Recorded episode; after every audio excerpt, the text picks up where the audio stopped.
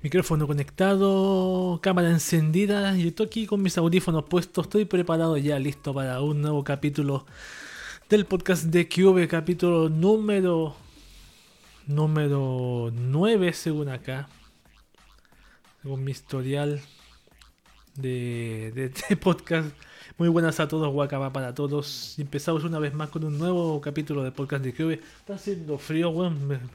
cometí el error de no prender la estufa. La tengo que poner más ratito. El podcast de Cube, este es un podcast que trata de noticias de tecnología, anime, manga, Japón, VTubers, idols y un poco más. Un poco más que eso. Y un toque de conspiranoia, paranoia.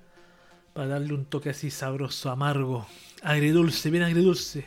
Como el final de Madoka Mágica, así mismo. Vamos a un nuevo capítulo siguiendo aquí con, con Line de fondo, monitoreando que todo esté perfecto. Esté perfecto. Hace rato que no tengo problemas con el, con el OBS ni con los kilobits. No es fácil hacer streaming con esta cosa, pero sabiendo ya los errores que uno comete, ya uno se puede anticipar y puede prevenirlos. Ejemplo, si yo enciendo el OBS y después conecto el micrófono, no escucho el micrófono hasta que reinicie el OBS. Eso es un problema que tengo con el OBS. Imagino que me estoy escuchando bien. Imagino que puse el micrófono de otra forma. Pero imagino que debería estar escuchándome bien. Es lo malo que la única forma de detectarlo es viendo el notebook. Pero no quiero hacer eso ya. De nuevo me aburre abrir el notebook para confirmar cómo está el audio. Pero creo que debería estar bien porque esto capta, aunque no es el mejor micrófono del mundo, capta mucho mucho de alrededor. A la larga, quizá el próximo año me compraría un otro micrófono, uno más, más, un poquito más pro, un Blue Yeti, no sé, carísimo el Blue Yeti, pero dicen que es muy bueno el Blue Yeti. Yo lo he escuchado y me gusta. Hay gente que se le escucha bien, otra gente no se le escucha muy bien, a otros se le escucha con ruido y distintas formas. Saludamos a alguien que está de fondo de la nave Enterprise. no sé si la nave Enterprise. Yo no tengo recuerdo ni idea de, de, Star Trek. No soy fan de Star Wars tampoco, ninguno de los dos. Esta semana, yo no sé si comenté el viernes. Creo que el viernes comenté, o el miércoles no recuerdo, que ya debería estar llegando a mi casa mi teclado mecánico que compré por por compré un por Mercado Libre, le compré a un chino en China. Con desconfianza lo hice, me guié por lo, más que pude por las referencias. Y voy a estar llegándome pronto, antes del día. unos 11 días más debía estar llegando. No, debía estar llegando mañana, entre mañana y la otra semana. Debía estar llegándome, porque decía que este, este día. Día jueves debía empezar a llegarme, pero. Ahí vamos a ver cuando llega. Y cuando llegue voy a hacer un streaming mostrándolo. Y más adelante comprarme las partes para así irlo modificando, irlo, irlo a modificarlo a mi gusto. Con los colores de teclas a mi gusto. Con la. Con también que no sea todo plástico. Porque el plástico no es de calidad que trae por fuera. Pero eso se puede cambiar, eso es lo bueno. Se puede cambiar todo. También cambiar los switches, experimentar con los switches de distintos colores, los ópticos con los, los cherry, famosísimos cherry. Debería estar comprando ya unos switches.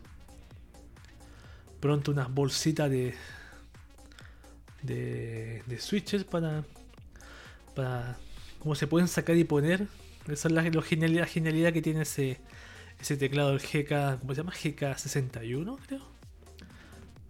GK61, déjeme averiguar. Creo que GK61. Un teclado bien. Bien especial. Sí, ese mismo.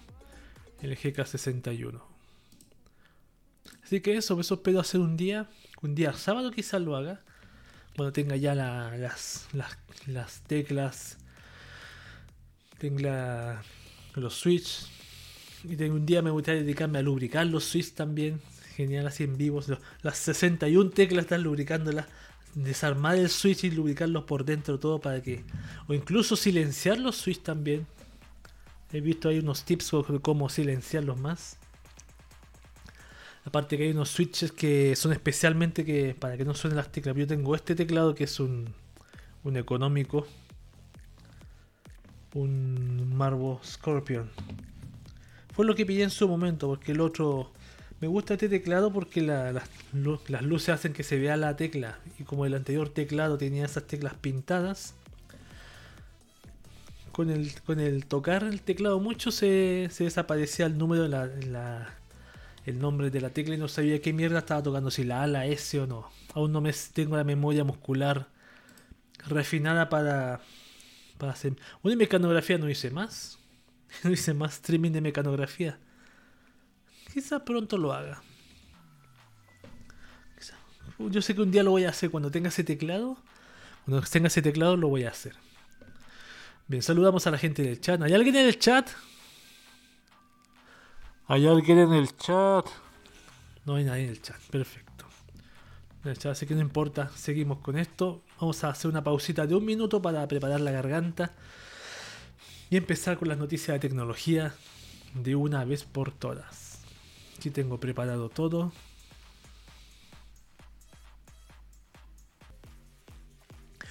Bien, vamos a comenzar con las noticias de tecnología en este podcast de Cube. De Cube. Comenzamos con las noticias de tecnología. No he creado los eslogans. Oh, se me han olvidado los eslogans, weón. Se me han olvidado los eslogans de cada sección. Sobre todo que hay secciones de VTubers y idols. Pero no importa. Comenzamos leyendo. Signal crea anuncios en Instagram. Es la primera noticia para mostrar espionaje de Facebook y los bloquean. A ver. Veamos esto. Sucede que la app, sucede que la app diseñó una serie de anuncios personalizados para promocionarse a través de Instagram, que forma parte de la Trinidad junto a WhatsApp y Facebook. Lo interesante es que estas inserciones mostraban datos recolectados directamente desde la plataforma de Facebook, exhibiendo el grado de intrusión real que tienen con cada usuario para invitarlos a mudarse a Signal. Que dice, tú tienes esta publicidad porque tú eres un... Porque tu ubicación está aquí. Lo perturbador, como podemos observar, es que se cruzan muchos datos que perfilan perfectamente a los usuarios, sus gustos, su profesión, la música que escuchan, dónde viven, dónde comen, hasta si son intolerantes a la lactosa. Obviamente al intentar registrar esta campaña en la plataforma de anuncios de Facebook, la solicitud fue rechazada. Pero la cosa no se habría quedado ahí, ya que la cuenta comercial de Signal habría sido bloqueada también. Mm. Con esto la app estaría imposibilitada para anunciarse dentro de la plataforma de Zuckerberg, en cualquiera de sus tres aplicaciones. En otras redes la especulación inicial es que todo se trataba de un acto publicitario, pero la realidad es que Signal sí trató de correr esa campaña de anuncios y si alguien y alguien en Facebook los deshabilitó. Obviamente, a ver esta noticia. Obviamente, Facebook sabe de que, es una, una, apunta a lo que es la empresa y su, su, trinidad, como dice ahí, de apps como son Facebook e Instagram y que el cruce de datos ahí en esa trinidad, ese triángulo de las Bermudas, ese triángulo de las Bermudas sociales es impresionante, ese triángulo, así, como el niño Illuminati. Es impresionante y, y claro, pues, bloquearlo, que mejor. Otra noticia que involucra a Facebook, conversaciones de Instagram Direct y Facebook Messenger no estarán encriptadas hasta finales de 2022. Una medida muy urgente, por lo que veo. Todo indica que los chats de Instagram Direct, Instagram Direct perdón, y Facebook Messenger no estarán protegidos bajo encriptación hasta finales de 2022 como mínimo, ya que podría extenderse aún más. Según lo confirmado en XDA-Developers, el cifrado en la mensajería de ambas plataformas no estará listo a corto plazo, pese a que se trata de una función necesaria y casi que obligatoria, ya que a través de esta es posible mantener protegida la privacidad de los usuarios aunque el propio Facebook muestra, entre comillas, preocupación en esto, hace poco anunció nuevos planes de seguridad y protección. La compañía afirmó que el cifrado de extremo a extremo no llegará a Instagram Direct y Facebook Messenger por lo menos hasta finales de 2022. Es un proyecto a largo plazo, dice. Claro, no le interesa la, seguridad, pues, pero ¿cuánto se ha demorado Telegram en hacer eso mismo? Descifrar mucho menos que esta la trinidad social de trinidad de espionaje de Facebook, Instagram y WhatsApp. Por supuesto, por supuesto. Ya está todo perfecto, bien. Netflix tendría los suscriptores más fieles. Casi no cancelan su servicio. A ver. Según los datos de la firma de investigación Antena, que Netflix en realidad posee una tasa de abandono de apenas el 2,4%, lo que sería muy bajo en relación con el resto de sus competidores.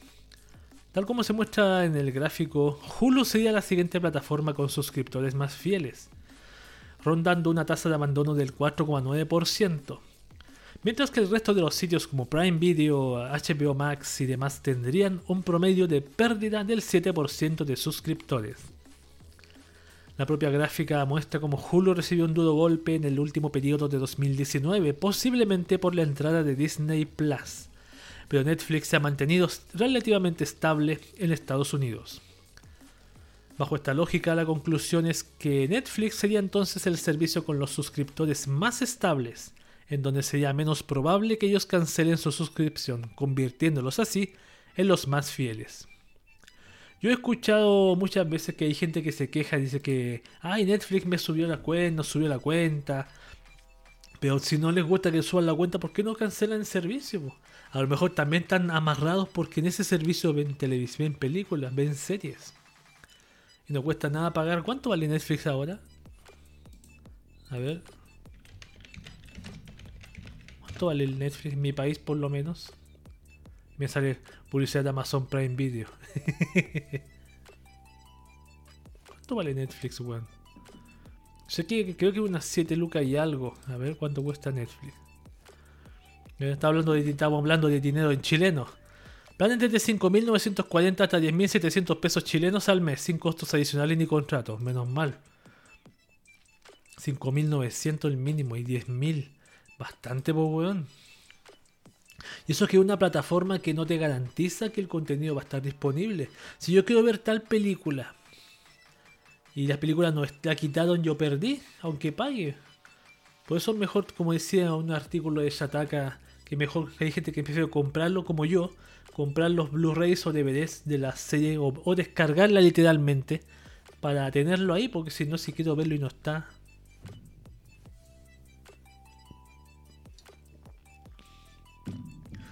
Horrible.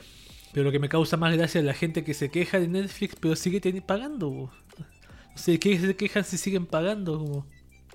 No se quejen mejor. Apple revelará su iPhone plegable hasta 2023. Ah, veamos esto. Hay un reporte que habla sobre el inevitable iPhone de pantalla flexible. La compañía lo tendría listo para lanzar al mercado hasta el año 2023. Mm, mantiene una resolución QHD Plus con una longitud de 8 pulgadas en diagonal. Mm, proveedor de los displays Samsung estaría apuntando a fabricar 15-20 millones de unidades para la primera generación, primer batch, como se dice, de este dispositivo plegable. Un iPhone plegable, weón. ¿Existe algún teléfono? Ay, que va a ser así chiquitito. Ahí se guarda. Más lo van a estar robando en la calle, pero será más, más caro que el, que el iPhone X, weón. ¿Valerá más de un millón de, de pesos chilenos? Porque el iPhone X, wow, qué carísimo era, weón. Literalmente para gente rica.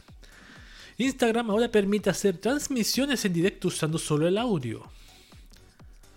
Según lo publicado por Engadget, portal especializado en tecnología, la red social Instagram añadió esta nueva característica dentro de las transmisiones en directo para que los participantes puedan disfrutar de los eventos con solo escuchar.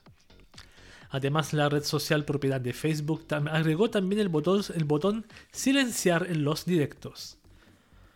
Estos nuevos cambios realizados por la red social dejan muy en claro que la red social busca competir de alguna forma con Clubhouse debido al gran éxito que ésta ha tenido con sus salas de comunicación mediante el uso de la voz. YouTube, yo no. Yo Instagram, bueno, tengo Instagram, pero algún día voy a tenerla. Pero. mm, Transmisión es solo el audio, a menos que sea una especie de podcast en vivo. Un podcast en vivo o algo. O algo. Mm, no es mala idea. Imagínate yo hacerme un Instagram del podcast de QV y hacer un, un- leer una noticia en vivo. Se supone que eh, Twitter iba a implementar algo como esto, ¿te acuerdas? Twitter eh, aquí iba a hacer, se iba a hacer una especie de transmisiones en vivo por Twitter. Pero no sé en qué quedó eso. No tengo idea en qué mierda quedó eso. WhatsApp. Próxima actualización habilitará un botón que permite revisar las notas de voz antes de enviarse. A ver, dice...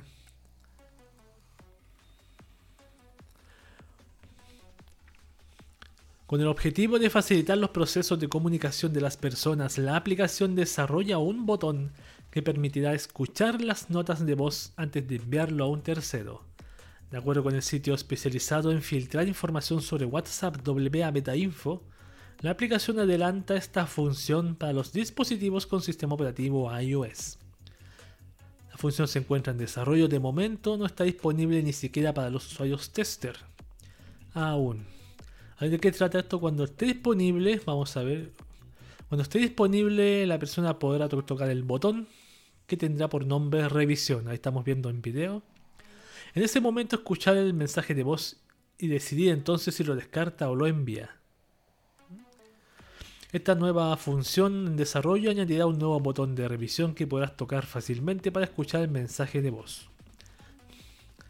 Ahora la, pregunta que yo me hago es, si yo envío un mensaje de dos minutos, ¿lo tengo que estar escuchando dos minutos? ¿Tendré el tiempo para dos minutos para volver a escuchar el audio una vez más y así enviarlo? Yo no creo mucho. WhatsApp, este- esto pasará si no aceptan los nuevos términos de la plataforma. Creo que la siguiente semana que viene, estamos a 9. O el siguiente sábado te- llega el 15 de mayo. A ver.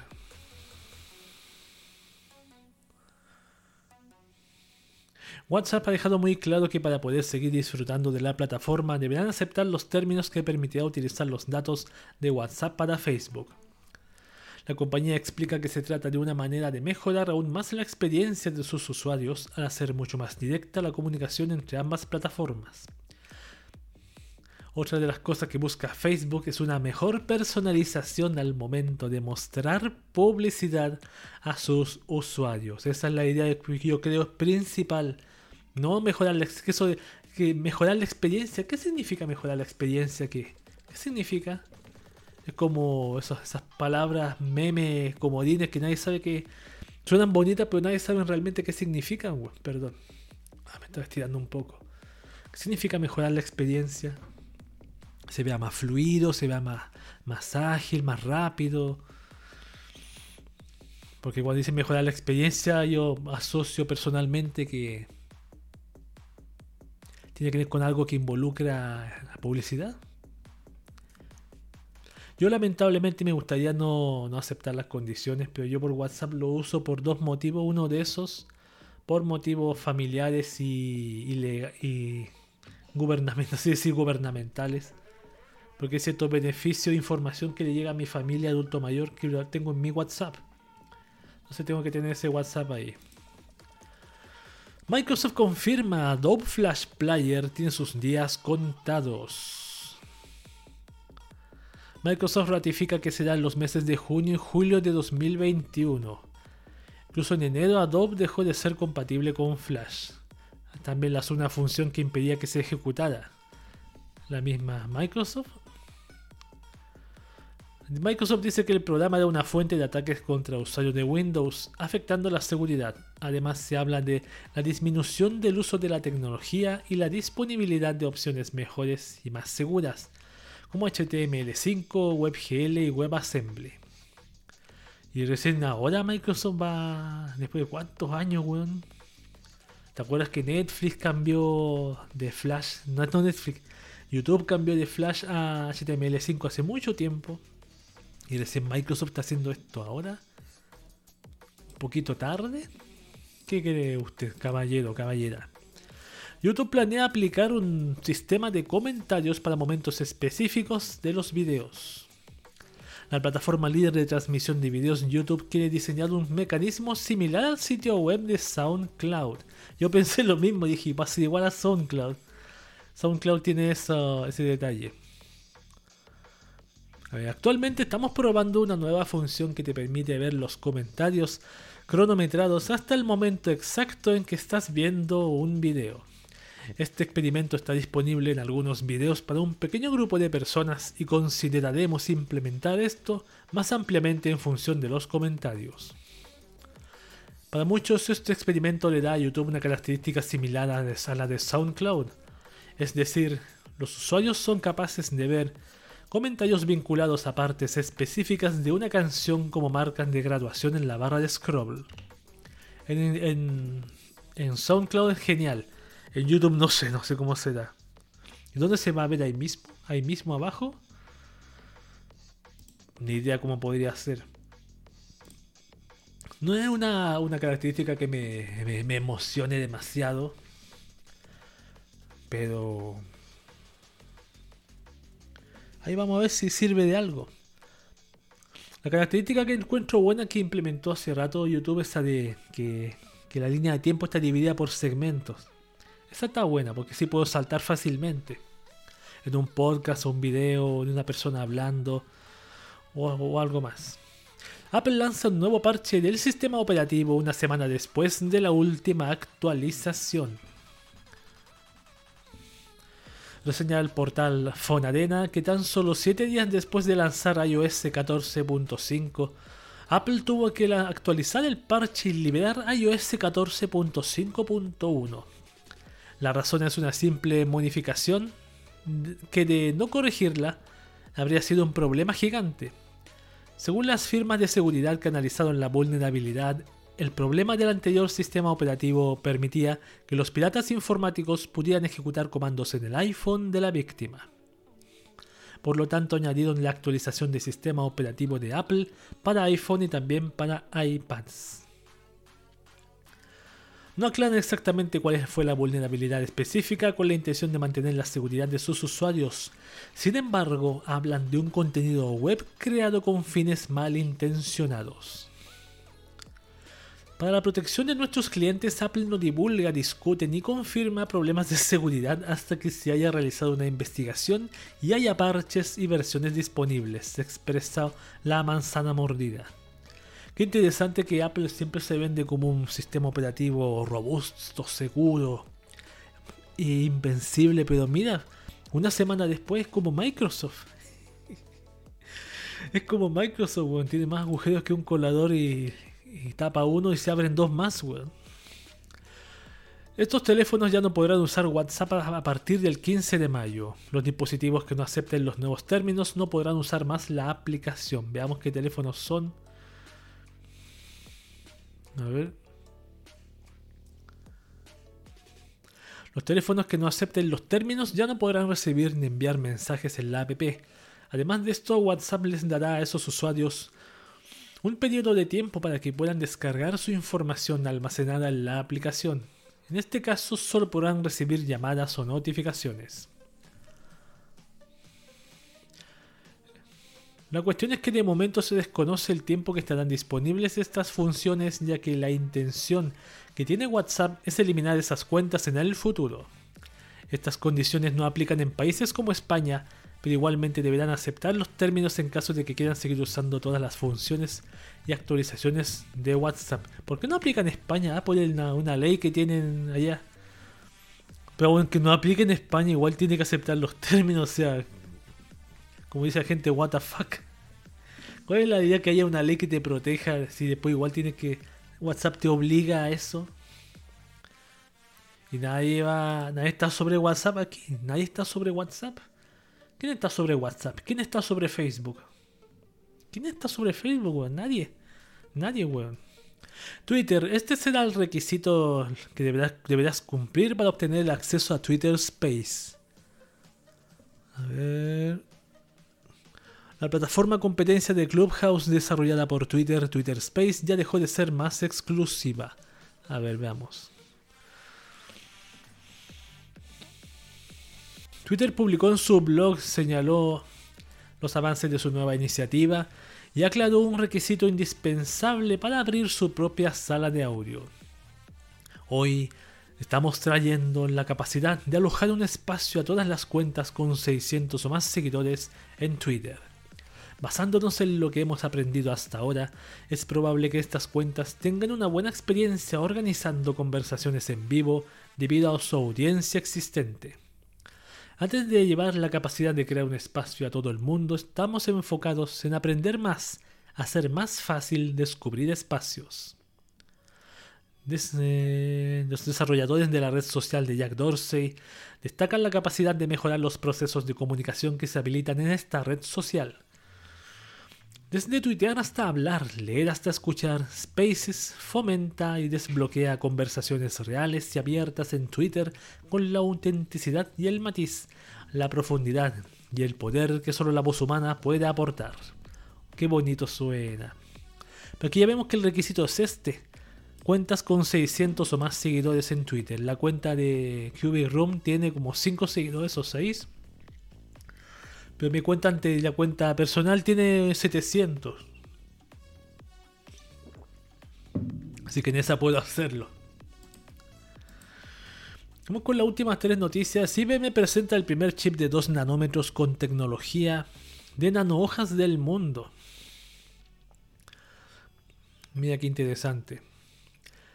Beneficios son reducir la huella de carbono, acelerar las funciones de una portátil, cuadruplicar la duración de la batería del teléfono celular y contribuir a una detección de objetos y un tiempo de reacción más rápido en vehículos autónomos. Este chip ayudará a abordar desde el cambio climático hasta la escasez de alimentos. No tengo idea cómo, weón. ¿Cómo no lo sé? No tengo idea cómo, weón. A ver, Microsoft, iconos de la era 95 ya desaparecerán en actualización de Windows 10. A ver. Los iconos para el modo de hibernación, redes, memoria, unidades de disquete y mucho más como parte del archivo shell 32.dll tienen nuevos aspectos en versiones preliminares de Windows 10. Este cambio se suma a unas transformaciones progresivas que ha realizado la compañía en su sistema operativo para ordenadores. ¿Qué actualización va a ser la cambiar el color, los iconos? Me imagino que sea algo como eso. Vamos con la última noticia que dice, finalmente, desde Twitter ya se pueden previsualizar imágenes verticales. A ver, los chistes de Open for a Surprise se acabaron en Twitter luego de que la plataforma añadiera una atractiva actualización en su versión móvil con respecto a las fotos verticales.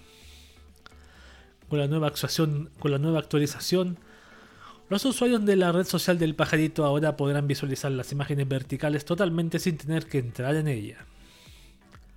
A través de su cuenta oficial, la compañía, dirigida por Jack Dorsey, presentó su nueva función tanto para dispositivos con sistemas operativos Android como iOS. Aquí está. En vez de verse así, se va a ver así.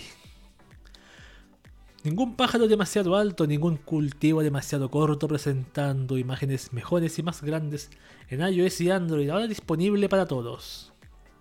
Señaló el tweet.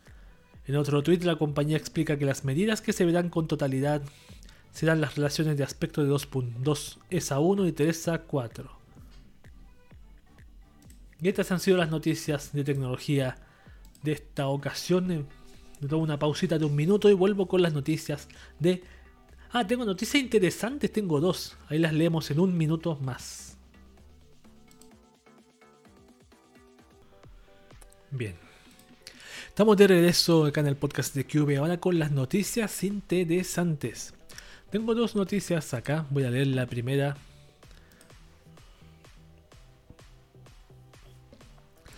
La primera dice, China perdió el control sobre un cohete gigantesco y no se sabe dónde caerá. Un descontrolado cohete chino Long March 5B de 21 toneladas caerá sobre un punto desconocido de la Tierra, informó el gobierno de Estados Unidos. La fecha prevista para su caída es este sábado 8 de mayo, pero solo cuando ingrese a la atmósfera terrestre se sabrá dónde caerá. Según un portavoz del Departamento de Defensa, todos los cuerpos de seguridad están prevenidos sobre la situación. Hasta ahora conocido como 2021-035B, El cohete viaja a 6,4 km por segundo, lo suficientemente rápido como para dar la vuelta a nuestro planeta en menos de dos horas. El Comando Espacial de Estados Unidos está al tanto y rastreando la ubicación del Long March 5B chino en el espacio, afirmó Mike Hobart, portavoz del Departamento de Defensa. Su punto exacto de entrada a la atmósfera terrestre no puede ser identificado hasta dentro de las horas de su reingreso, que se espera alrededor del 8 de mayo. Ahora, yo no tengo, yo sé que cayó el cohete, pero no tengo idea dónde chucha, así que voy a averiguar dónde me cayó el cohete.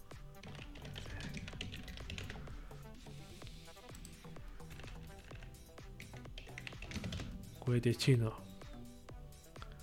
Aquí dice. Caen los restos en el Océano Índico, última hora, Océano Índico, o sea, cayó ahí. Perfecto. A ver. Mar Arábico, Océano Índico, ¿dónde está eso? No lo muestran. Mucha que genial. Genial que no muestren dónde cayó en detalle. Maravilloso, weón. Ahora yo me pregunto la. Yo sé que había escuchado hablar de esto del cohete, pero no. A mí no me llama mucho la atención estos temas. Que yo me acuerdo hace tiempo en Chile también iba a caer un, un satélite que iba a caer acá, pero cayó en el mar también, en el mar de Chile. Ahora, ahora un cohete. Ahora también se puede pensar aquí, China está experimentando para enviar cosas para atacar a Estados Unidos. Porque cualquier estadounidense puede decir, no, China hace esto para caer, tirar algo, pero no, esto, ¿qué, es esto? Un video. hace esto para hacer pruebas de armas nucleares y todo eso. Pero se puede dar, weón. Se puede dar. Vamos a ver el desensamble de esto.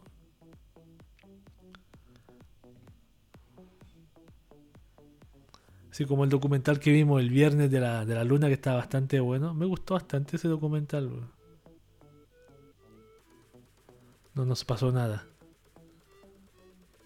No pasó nada. Ya, suficiente del, cohete chino, ya cayó, así que...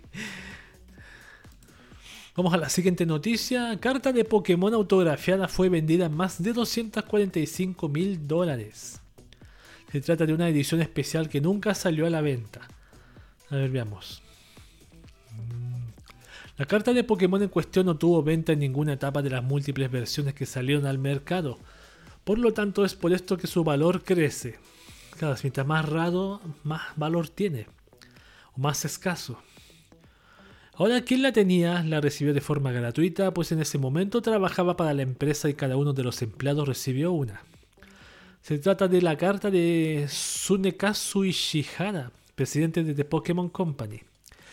Se reseña, la web Gizmodo que esta carta fue otorgada a los empleados de la compañía en el 2017 cuando Ishihara cumplió 60 años. ¿Está aquí la carta para verla? No sé. Cuando cumplió 60 años. Por el motivo de su cumpleaños hizo ejemplares con su rostro y los obsequió a sus empleados. Detalla el mismo portal mencionado que la carta estuvo en subasta durante un largo tiempo y su comprador no recibía una oferta que lo convenciera. Hasta que recientemente tuvo una propuesta a la que no se pudo negar. La carta costó 247.230 dólares y fue vendida por la casa de subastas Golden Auctions en su portal web Describen que está calificado en M7 por PSA con firma calificada 9 por PSA slash DNA. No tengo ni más puta idea qué significan esas palabras de mierda. Asimismo detallaron que Ishihara acompañado por el Pokémon Rotom y una Master Ball. No sé qué cuál es el Pokémon Rotom, weón. A ver dónde está la puta carta. Esa, esa es la carta. Ahí tiene una firma, aquí está completa. Mira, ahí está la carta. Red Chanchaco. Ah, es el Pokémon, ¿cómo se llama el Pokémierda ese? O Rotom, nombre culiao feo, weón. Ahí está. Los 60 años de este canal. Felicitaciones, 60. Lanza 60 monedas. la, característica que tiene. Por cada cara toma un presente. No puedes usarlo más Y se previene todos los efectos de ataques, incluido daño, habilidades y entrenadores, cartas a este Pokémon. O sea, se convirtió en un Pokémon el, el, caballero este. Y lanza 60 monedas por cada cara, un regalito a cobrar. Estas han sido las noticias eh, interesantes y volvemos en un, un minuto más con las noticias de anime.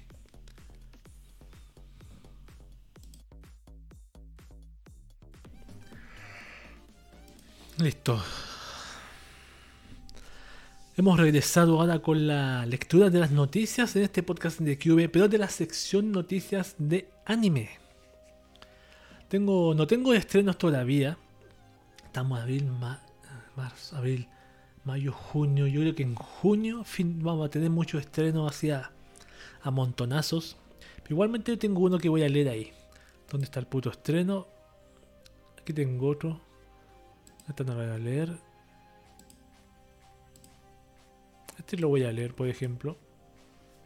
Dice el anime de Dungeon of Black Company. Nos presenta su opening con un nuevo trailer.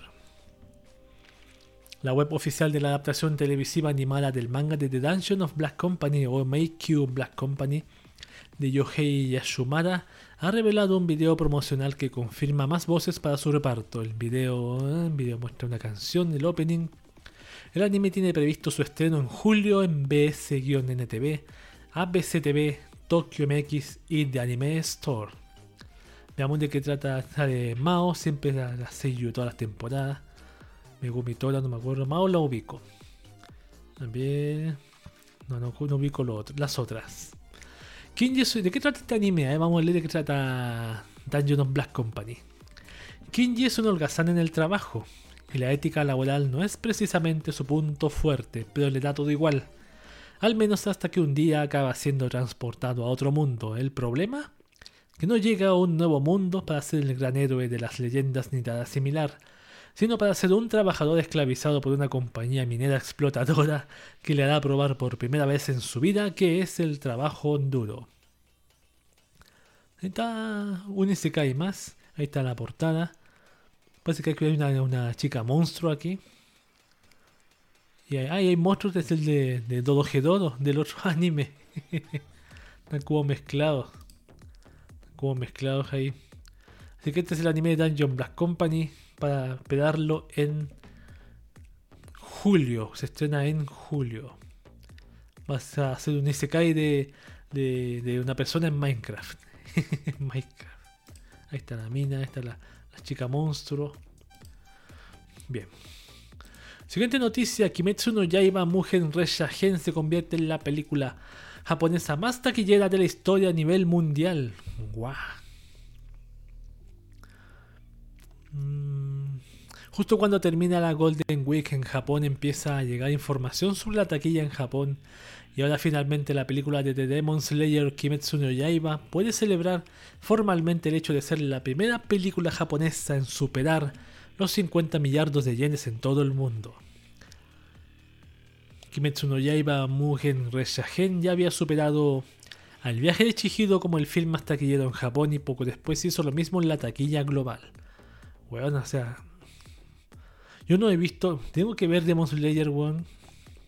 Pero parece que después viene más temporadas de. Ya, porque no, no termina ahí, porque tienen que matar al el malo, el Michael Jackson. Michael Jackson es el malo.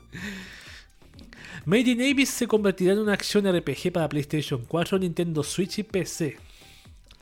Desde Spike Chunsoft han anunciado que se trasladarán que trasladarán el peligroso mundo del manga Made in Abyss de Akihito Tsukushi al reino de los videojuegos con Made in Abyss Binary Star Falling into Darkness para PlayStation 4, Nintendo Switch y PC vía Steam. El juego se lanzará en 2022 y tiene confirmada su llegada al mercado japonés, norteamericano y europeo, donde habrá ediciones tanto físicas como digitales. En Europa será Numskull Games la encargada de la edición física. La web teaser del juego puede visitarse en este enlace en su versión japonesa y en este otro en su versión inglés. Aquí hay unas imágenes del juego. Ajá. Tampoco otro anime que no he visto, el Made in Abyss, weón. Perdón, me perdón, weón.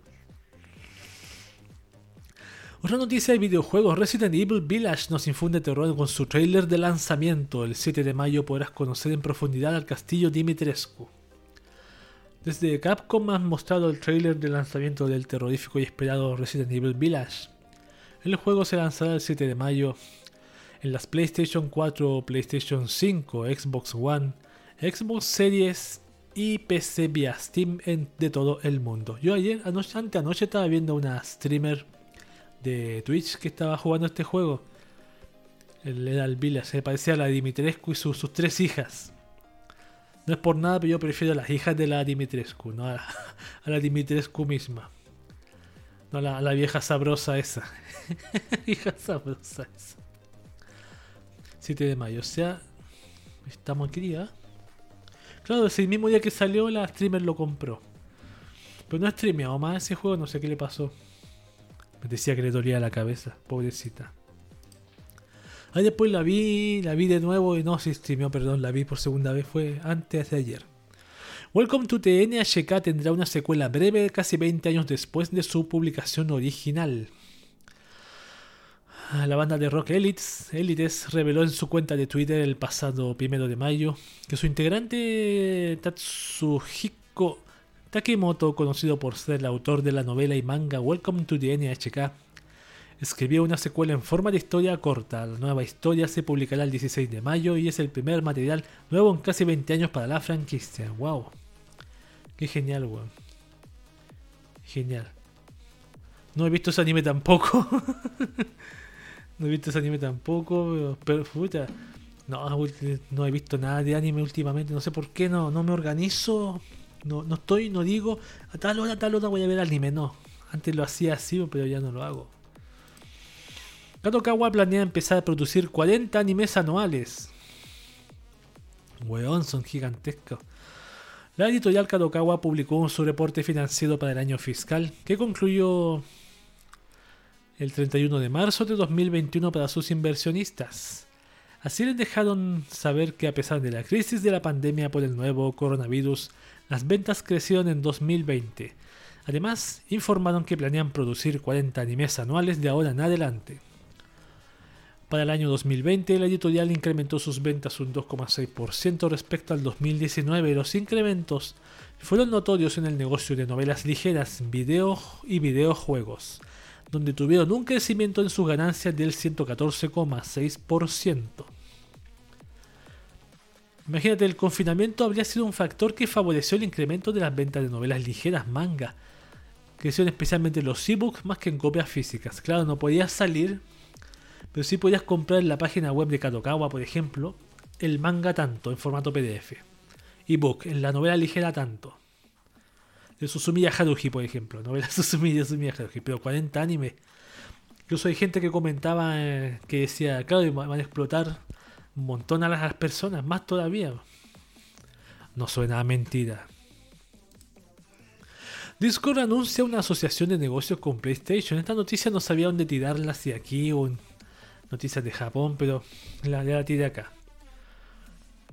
A través de un comunicado de prensa, Sony Interactive Entertainment anunció que a través de PlayStation ha establecido una relación de negocios con la plataforma Discord. Es con este espíritu que nos complace anunciar una nueva asociación con Discord, el servicio de comunicación popularizado por los jugadores y utilizado por más de 140 millones de personas cada mes en todo el mundo. Nuestro objetivo es acercar las experiencias de Discord y PlayStation en consolas y dispositivos móviles a principios del próximo año, permitiendo que amigos, grupos y comunidades pasen el rato, se diviertan y se comuniquen más fácilmente mientras juegan juntos. Hmm, yo me pregunto, ¿qué le conviene más a, a Discord o le conviene más a PlayStation? Hmm. Mientras no se no hagan mierda a Discord o se apropien de Discord, weón todo bien por mí. Me gusta bastante Discord, weón. El manga de Cardcaptor Sakura celebra su vigésimo quinto aniversario también. En mayo de 2021 se celebra el vigésimo quinto aniversario del inicio de la publicación del manga escrito e, e ilustrado por el grupo creativo Clamp Cardcaptor Sakura. Un sitio oficial conmemorativo fue abierto recientemente y allí se publicó una ilustración especial realizada por el grupo creativo. Aquí está la ilustración, mira, muy genial. Ya que sea el estilo Sakura Card Captor. El comunicado de prensa también publicó un video especial y señaló que se publicarán nuevas actualizaciones próximamente que incluyen información especial y productos especiales de aniversario. O sea, va a traer más. Más, ¿cómo se dice? Más. Más ahí. Más yenes ahí para la franquicia Sakura Card Captor. Genial, weón. Mira qué bonita las imágenes. Yo tengo. Me había bajado el manga este de Sakura Card Captor ilegal, pero. Lo malo es que se ve. El escaneo es malísimo, weón. El escaneo está todo mollo. El escaneo. O no, no era todo mollo. ¿Era todo mollo o no? Parece que sí, sí, sí, era todo mollo. El escaneo era malísimo, weón. Bien, ahí está Sakura Card Captor. Yo me acuerdo que este anime lo dieron en la tele. Bastante. Es un buen anime. No es, no es, un anime tan infantil como se ve. Eso es lo que más me, me, me gustó japoneses acosan a artistas que hagan ilustraciones eróticas de Uma Musume Pretty Derby. Esta es otra noticia que no sabía dónde encajar, pero la puse acá. Recientemente se ha vuelto de conocimiento general entre los fanáticos de la franquicia de Uma Musume Pretty Derby que realizar ilustraciones eróticas con los personajes es un tabú, pues el artista estaría afectando la reputación no solo del personaje, más exactamente del caballo en la vida real que representa, lo que podría traer graves problemas en Japón. Con este concepto es posible entrar en detalles respecto a una polémica reciente cuando se habla sobre un ilustrador siendo acosado debido a un dibujo que realizó. Uno piensa inmediatamente en occidentales acosando a un artista japonés, sí. Sin embargo, en esta ocasión ocurrió lo contrario. El artista con el nombre Loli Philosophy publicó una ilustración erótica de la franquicia y recibió distintos comentarios por usuarios japoneses, destacando uno que compartió en Twitter. Claro, dicen que esta ilustración viola los términos de uso de Uma Musume Pretty Derby. Lo reportaría Pixie. Claro, y. El dato también fue compartido por una cuenta en Twitter que escribió: En cada ilustración erótica de Uma Musume Pretty Derby en Pixim hay una guerra de comentarios con usuarios japoneses que reportan y exigen a los artistas extranjeros que eliminen su ilustración. Como un artista no japonés, les aviso que es nuestra moral profanar a todas las chicas. Bueno, ese comentario tampoco nos ayuda mucho. Mm, claro, yo estoy seguro que, hay estas personas como son, no son las mejores personas del mundo, los de estos caballos. Tienen, yo estoy seguro que les pagan a gente para hacer este tipo de, de comida de, de, de, ¿cómo se puede ¿Cómo lo puedo decir en un lenguaje chileno? Espacio de infiltración, podríamos llamarlo, en esto para denunciar todo lo que tenga que ver con las caballas. O en todas partes le dicen caballas, capaz que hasta por eso no intenten denunciar a, Latinoamérica, o van a venir aquí a Latinoamérica exclusivamente a, decirme, hoy borra esa imagen de, la caballa, por favor. La última noticia, no, no, la última noticia. La antepenúltima noticia. Nintendo estaría considerando producir proyectos de animación de sus franquicias. Durante los últimos años, Nintendo e Illumination han estado trabajando silenciosamente en un largometraje de animación de la franquicia Super Mario, que apunta a estrenarse en algún momento del año 2022. Si bien la fecha de estreno de la película aún está lejos, los fanáticos se preguntan si esto abrirá las puertas a adaptaciones animadas de otras propiedades de Nintendo como The Legend of Zelda, Metroid, Kirby y demás. Puede ser, weón, así como lo hizo DC Comics y la otra empresa del universo, multiverso de, de los superhéroes, weón. Vamos con otra noticia. El, Museo del Isekai contará con Resedo Overlord, Konosuba y Saga of Tanya de Evil. La exhibición se llevará a cabo en el Museo de la Cultura de Kadokawa desde el 17 de julio. Mira qué belleza. Reset Overlord Konosuba y The Saga of Tanya the Evil se, unen para la exhibición Museo del Isekai, que se llevará a cabo en el Museo de la Cultura de Katokawa del 17 al 26 de septiembre de este año. El evento contará con guiones gráficos, fotogramas de animación principal y arte de las cuatro series. El canal de YouTube de Katokawa Anime, publicó un video promocional el pasado sábado destacando a las protagonistas, a los protagonistas, perdón, de cada una de las series. Nadie deja de picarme. Mm, me lanzaron un quiz para probar los conocimientos de los fans sobre las franquicias. Yo ubico solamente la de Tanya de Evil y nada más. La demás no. No. Overlord, ni Konosuba, ni. ni Recedo tampoco. Ahí está. Qué pena que no se puede ir a ver tampoco. Nunca la podremos ir a ver. La última noticia, Rusia prohíbe Konosuba, Tensura y otros animes Isekai por fomentar la reencarnación. Yo no sé si esta noticia es una broma. Así como suena, veamos. En enero informamos un curioso caso de prohibición que un tribunal ruso impuso sobre algunos títulos de anime. En aquella ocasión las series Death Note, Tokyo Ghoul y Nuyashiki tuvieron que ser retiradas de todas las plataformas de streaming en Rusia debido a que estos títulos, según quejas, incitaban a la juventud a cometer actos violentos. Hoy, Rusia vuelve a ser el objeto, el ojo del huracán dentro de la industria del anime, debido a una nueva resolución que de nueva cuenta un tribunal de la ciudad de San Petersburgo emitió. Todo surge de un comunicado emitido en el canal de Telegram de la entidad gubernamental para informar que algunas series de anime se han sumado a la lista negra, aunque sin un castigo tan severo. Dicha resolución dicta que los sitios web Anime Japan, Anime Go, Yutsu y Agodop tendrán que eliminar algunas de sus entradas, las cuales están relacionadas con las series de anime Konosuba, Tenshi Shitara Slime Dataken, Zombieland Saga, Nekopara y Princess Lover. Esto se debe a que los sitios mencionados anteriormente son de acceso libre, lo que significa que cualquiera puede acceder sin necesidad sin necesidad perdón, de poseer una membresía o la mayoría de edad.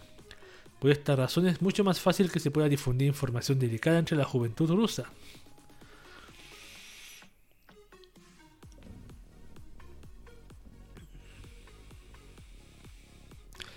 Se mencionó que las series anteriormente mencionadas promueven valores altamente peligrosos que podrían ser imitados por los jóvenes. Ah, ya entendí, ya entendí. A ver, según el comunicado, las series del tipo Isekai promueven la sana reencarnación, una idea que les hace pensar que si mueren, se transportarán a un mundo mágico y perfecto. Esto podría llegar a los jóvenes a cometer suicidio. Además, algunas de las escenas de estas series cometen violencia, relaciones sexuales, consumo de alcohol. ¿Cuál tiene relaciones sexuales? Consumo de alcohol y otras actividades que pueden dañar la salud mental. Chilo los rusos son locos para el alcohol, weón. Y que no, ah, es por eso, porque claro, dicen, la persona muere en un Isekai y va a un lugar como este. Entonces una, persona podría pensar, ¿sabes qué? Vamos a un Isekai, weón. Ya, tirémonos en el metro. Vemos que ahí viene camión Kun y nos lanzamos. Lo entiendo por ese sentido, pero claro, puede haber gente tan tonta que pueda, pueda creerse todos los is matarse para irse a un Isekai. Sí, yo creo que sí, weón perfectamente. Estas han sido las noticias de anime. Descansamos un minutito y volvemos con las noticias de Japón como te adoro. Así que espérenme en un minuto, vuelvo ya.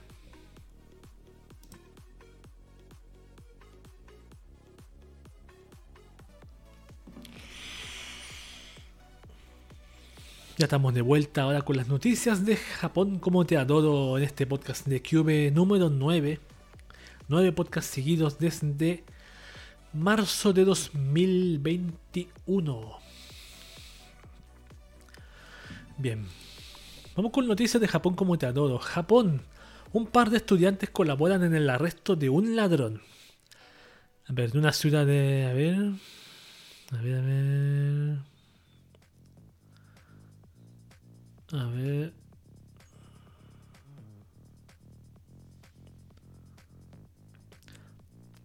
A ver, en una ciudad de Japón nunca se está muy lejos de una máquina expendedora o una tienda de conveniencia. Sin embargo, aquellos que tienen set y son inteligentes se los pasarán por alto y se dirigirán a un supermercado donde los precios de las bebidas individuales son mucho más baratos. Sin embargo, incluso los precios en un supermercado en el distrito de Isogo en Yokohama aparentemente no eran lo suficientemente bajos para un cliente de 19 años. Esta es una recreación del arresto con monas chinas. Tal vez no debería ser llamado un cliente ya que en lugar de comprar cualquier cosa, decidió simplemente robar una bebida la noche del pasado 27 de abril, mostrando su talento para la multitarea. El ladrón decidió agregar asalto a su lista de delitos al golpear a un guardia de seguridad de 54 años en la cara después de que vio el robo y se enfrentó al hombre al respecto. Afortunadamente la ayuda estaba cerca, aunque no en forma de personal de seguridad adicional. Una chica de preparatoria de 17 años que iba camino a casa y escuchó la conmoción vino al rescate y agarró al violento ladrón del brazo. Cuando el ladrón la sacudió y trató de escapar, el compañero de 18 años de la chica le persiguió. Rápidamente alcanzó al ladrón, lo puso en una llave de cabeza y le dio una serie de golpes de rodilla para someterlo hasta que llegó la policía y arrestó al ladrón. Los adolescentes recibieron una carta de elogio por parte de la comisaría de Isogo del departamento de policía de la prefectura de Kanagawa en Japón y resulta que hay una razón para la destreza del combate del joven de 18 años. Pude poner en práctica mis experiencias de 9 años de estudio de karate, dijo con una sonrisa y agregó, me alegro de haber podido ayudar con el arresto. Perfectamente, claro. Ahí está, el ladrón no se salió con la suya, sino que los mismos japoneses lo agarraron y lo redujeron. Ahí voy a borrar estas cosas y ahí sí. Vamos con la siguiente noticia. Japón también. Continúan los problemas en los lugares mostrados en Eurocamp. ¿Se acuerdan que en este anime Eurocamp se muestran lugarcitos muy bonitos donde que son reales? Incluso yo tengo un conocido en Twitter que hace esta, sigue la ruta de Eurocamp y envía sus fotos. Y no hemos hablado últimamente, una vez le envié un mensaje, debía enviarle más mensaje a él, a él porque no es un amigo para mí ni conocido, pero ya como para mí es una persona que con la cual me gusta somos fan de, de, ¿cómo se llama? de Yamano Susume. Compartimos esa afición y de la lolis montañesa y también le gusta Eurocampo, así que quizás más tarde cuando termine el podcast voy a enviarle un mensajito. Ya, el portal japonés Yahoo News Japan publicó un artículo señalando problemas relacionados con la franquicia multimedia de Eurocamp. El popular anime, de Eurocamp ha mostrado escenarios de las prefecturas de Shizuoka, sin embargo, ha habido problemas respecto a malos comportamientos en estas tierras sagradas.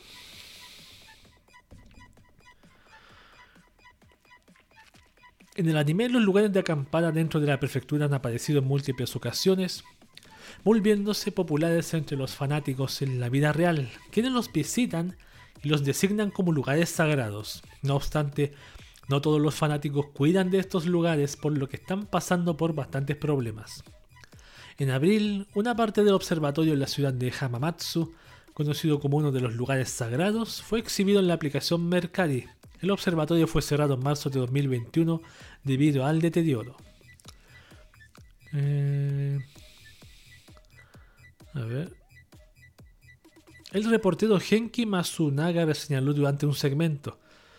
En este lugar de acampada, que es uno de los lugares sagrados para los fanáticos de Eurocamp, fue visitado bastante entre febrero y marzo de este año, pero se reportaron también a tres personas que entraron sin permiso a las instalaciones y se tomaron fotografías. Por otra parte, el Ryuyo Marine Park Campground, que es popular entre las familias por sus excelentes instalaciones, se volvió bastante popular desde su aparición en el anime en enero de 2021.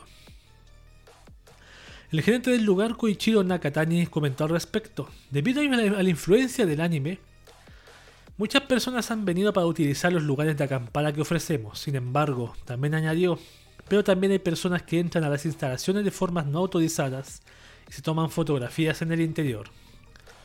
Muchas personas de este tipo han venido recientemente. Entre febrero y marzo de este año han habido intrusiones no autorizadas por parte de múltiples personas que deciden entrar por la emoción de conocer el lugar mostrado en el anime pero sin pagar las cuotas correspondientes. Quieren entrar gratuitamente, no es que destrocen el lugar, sino no es que no, lo destrocen, no es que no, no lo cuiden, es que entran sin pagar, eso es lo que hacen. Y de eso se está quejando la persona acá el gerente de, los lugares. Mal hecho, pues, mal hecho, pues debía ser. Si un lugar sagrado, debes que respetarlo. Si no tienes dinero ya no importa, pero por lo menos anótalo en tu agenda cuando termine el coronavirus un día iré ahí. y juntaré dinero de mi trabajo en, en Family Mart, por ejemplo. o en 7-Eleven, por ejemplo. De Japón, otro hombre es arrestado por raptar a un adolescente de 13 años. A ver, esta noticia hay que verla con mucha pinza. Hace algunos días informamos sobre el curioso caso de un intento de rapto en Japón protagonizado por un oficinista adulto y un estudiante de secundaria de 17 años. Lo leímos la semana pasada, creo. En aquella ocasión, un hombre de 32 años le pidió a través de mensajes de texto a una adolescente que se fuera a vivir con él. Afortunadamente, la madre de la joven descubrió la conversación en el smartphone de su hija y este hecho le pudo denunciar.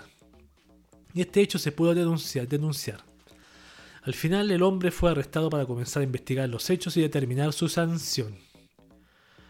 El portal japonés TBS News reportó un nuevo caso bastante similar al que mencionamos anteriormente. La historia ahora nos lleva a la gran ciudad de Tokio y esta vez es estelarizada por un joven de 20 años proveniente de la prefectura de Iwate y una menor de edad de 13 años, quien es una estudiante del segundo año de secundaria proveniente del barrio de Shinjuku ubicado en la capital japonesa. El joven de nombre Yaegashi Kaito se comenzó a contactar con la estudiante de secundaria por medio de la red social Twitter. Y tras un largo intercambio de mensajes se quedaron de conocer en un hotel en el distrito de Shinagawa, Tokio. Para poder asistir al encuentro, la adolescente escapó de casa, razón por la cual su madre habló con la policía metropolitana misma que comenzó su búsqueda inmediata.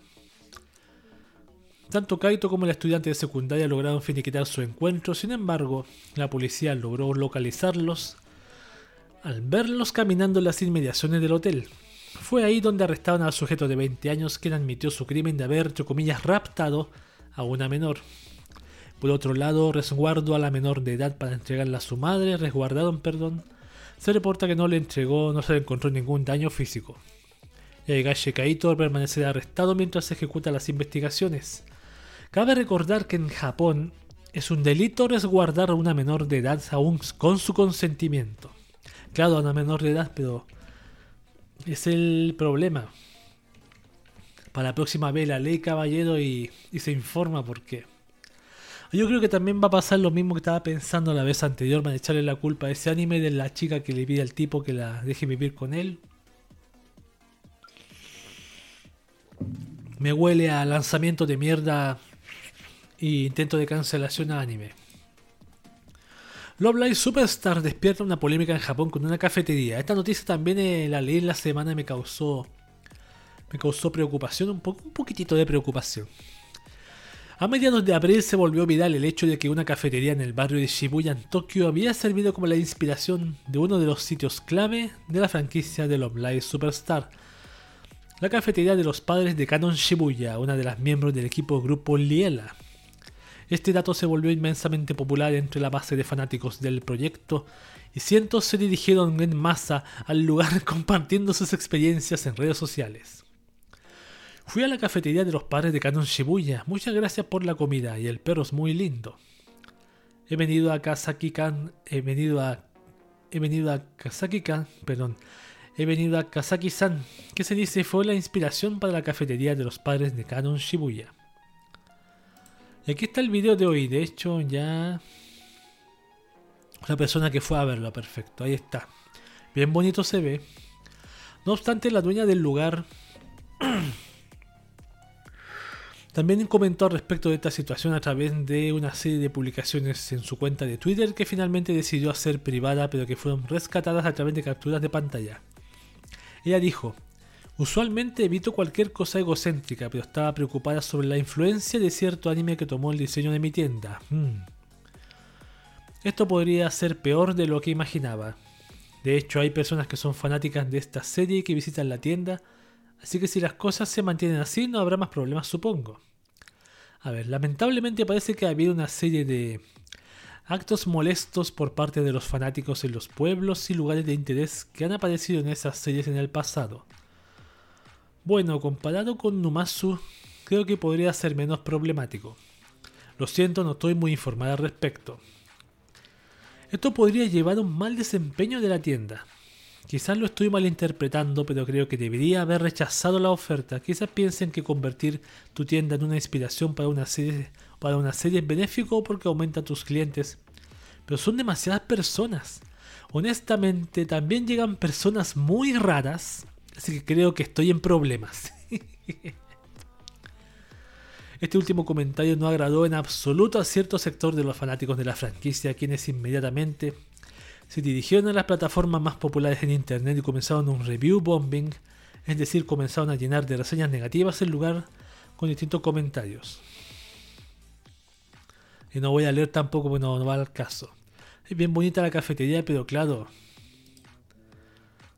quizás ella tiene una equivocada con una concepción que puede estar fundamentada en la, en uno, la, como decimos siempre, la minoría, la minoría del otaku. Pero yo estoy seguro que la mayoría puede que son bastante respetuosos como los de los de estamos, lo que estábamos leyendo recién con Yudo Campo. Pero lamentable. Así con esto. El comentario. Pero ¿para qué tirarle review bombing una tontería? Mejor no vayan, po. Es mejor no ir que ir a hacer comentarios si tú no has visto. Se nota que te ardió el culo. ¿Te ardió? ¿Te ardió el ano? ¿Te arde? No tengo el, el, Tengo el. ¿Cómo se llama? El. El meme aquí te arde. Ah, no lo tengo. No. No lo tengo. Después lo voy a colocar aquí para poner ahí te arde. Vamos con otra noticia. Ay, mi garganta.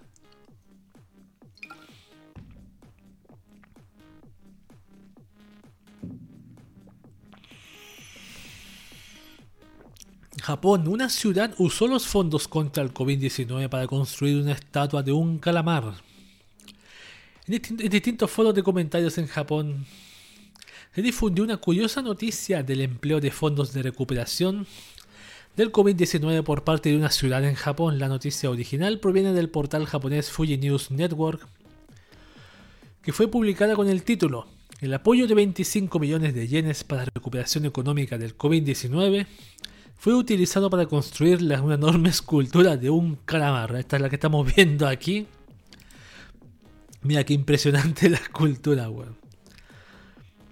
El apoyo para el desarrollo local distribuido por el gobierno nacional es un plan para que cada región enfrente las pérdidas por la pandemia de COVID-19 con un total de 4,5 billones de yenes. Cada gobierno local tiene la libertad de invertir el dinero en lo que considere necesario.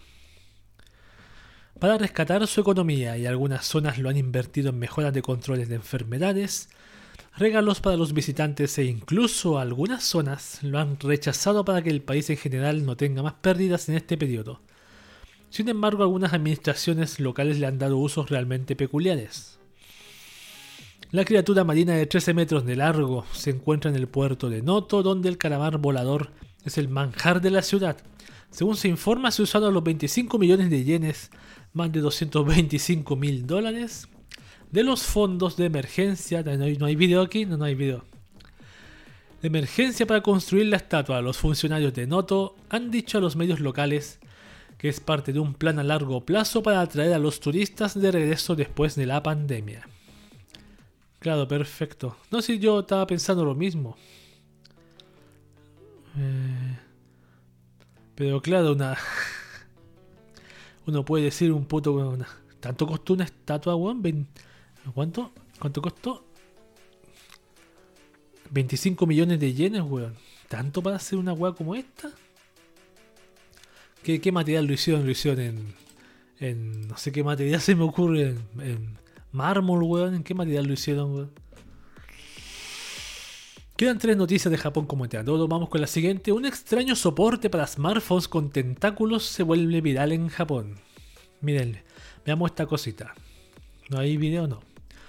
Una publicación en Twitter en Japón se volvió viral al mostrar la fotografía de un stand para smartphones con una curiosa forma de tentáculos vendido por la cadena japonesa de tiendas Daiso. La fotografía muestra que el soporte puede tomar múltiples formas como vemos ahí, por lo que la posición en la que se puede acomodar el teléfono es bastante variada. De hecho, es un producto bastante ingenioso que ahorra el gasto en distintos soportes para smartphones. Tiene varios soportes de uno, está para cargarlo, para tenerlo como tengo yo acá, para ponerlo en una pared. en una superficie vertical, bastante bueno. Debería venderse en Latinoamérica, weón. No obstante, aquellos adentrados en la cultura japonesa saben que las producciones para adultos e incluso aquellas que no lo son, suelen incluir tentáculos entre sus tramas y este soporte les dio los materiales que necesitaban para aplicarlo en sus propias figuras a escala, como reveló el mismo usuario en una segunda fotografía como esta, por ejemplo, que pasó de largo por, por, por, evitar algún, algún problema. Otro usuario compartió una fotografía dándole el mismo uso a los tentáculos pero aplicado a su propio gato, lo cual es una tontería. Ah, sí. Mira que. Que. Sería bueno que viniera. Que la. Miniso. Miniso debería traer estas cosas pues, para que se haga grito y plata. A lo mejor los traigo, los traigo yo por mayor, los compro en AliExpress y los vendo acá en Chile y me vuelvo rico. Sí, grito y plata, ahí está el dato para el que le interese. Que, mente de tiburón, al mente de tiburón que está escuchando esto. Los japoneses celebran un día de los muslos improvisado. En Japón existen muchos días no oficiales que principalmente se celebran a través de redes sociales. Y uno de los ellos es el Día de los Buenos Muslos, que se celebra los días 20 de noviembre derivando de un juego de palabras relacionado con la lectura de la fecha. No obstante, parece que esta vez decidieron no esperar tantos meses pues el hashtag eh, ya se volvió viral recientemente traducido como son días festivos, así que celebremos los muslos desde casa. Se refiere a que en Japón actualmente están celebrando la Golden Week, un periodo que comprende distintos días festivos que se convierten en varios días de descanso obligatorio que van del 29 de abril hasta el 5 de mayo de este año. De hecho, múltiples ilustradores y autores reconocidos también se unieron a la tendencia, mientras que también participaron artistas independientes, cosplayers y la comunidad en general de Twitter. Aquí varios autores, aquí está el autor de Kanoyo Kaishimasu, hizo sus ilustraciones, compartió mejor dicho. Mira qué bonita esa, policía. Hay otros más. Wow, wow, qué culote. Entonces, ¿quién es este? Ah, pensé que era el de Himike Euphonium. Está bastante buena. Es el día de los muslos, no de los culotes en todo caso. Nata no la voy a poner porque no quiero problemas. Ya, ahí está. Suficiente. Día de los muslos en Japón se celebró.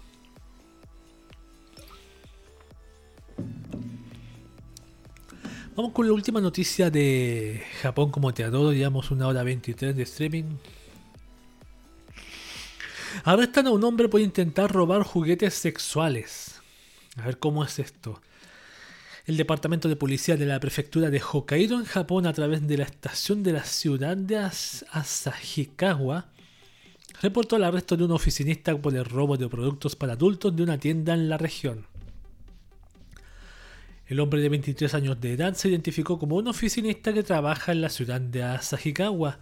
Fue arrestado bajo sospecha de haber robado artículos para adultos de una tienda valuados en alrededor, en alrededor perdón, 1.300 yenes, poco más de 12 dólares. Los productos en cuestión incluían juguetes sexuales para hombres y condones. Y el delito se cometió la tarde del pasado 4 de mayo. De acuerdo con el reporte de la policía, cuando el hombre estaba por salir de las instalaciones de la tienda, la alarma antirrobo sonó sobre él y el dependiente notó la situación y registró al hombre encontrando los artículos en sus bolsillos. Finalmente la policía señaló que el hombre admitió los cargos durante el interrogatorio señalando me daba mucha pena pasar a la caja para pagarlos. Un capítulo más en los ya peculiares arrestos reportados por las autoridades de Japón en las últimas semanas. a mí no me da vergüenza ir a los, a los las tiendas de juguetes sexuales. Hace mucho tiempo que no voy. Pero claro, pues no tiene por qué darte pena si, si la persona que te atiende por venderte sus productos sexuales no te va a decir nada, no te va a decir, ah, es un, un fapero, jajaja, no. Te va a atender, va a marcar tu producto, te va a decir es tanto, va a agarrar el, va a agarrar el dildo de, de, 5 de 10 pulgadas. No tengo nada parecido para mostrar aquí. Y lo va a escanear y pip, pip, y le va a decir son tanto y te lo paga y se va. En una bolsita y adiós. Eso era, no había por qué vergüenza, caballeros. Sí. Todos, todos alguna vez hemos ido a un, a un sex shop. Yo no voy a decir a qué compré. ¿Compré algo? Creo que nunca he comprado en un sex shop. Ah, sí, compré, pero. no voy a decir que compré. Una sola vez compré. Compré una promo de. de videos por DVDs pornográficos. Eso hice. Ya. Es el fin de las noticias de. de Japón como te adoro. Y volvemos en un minuto con las noticias de VTubers y idols. Espéreme.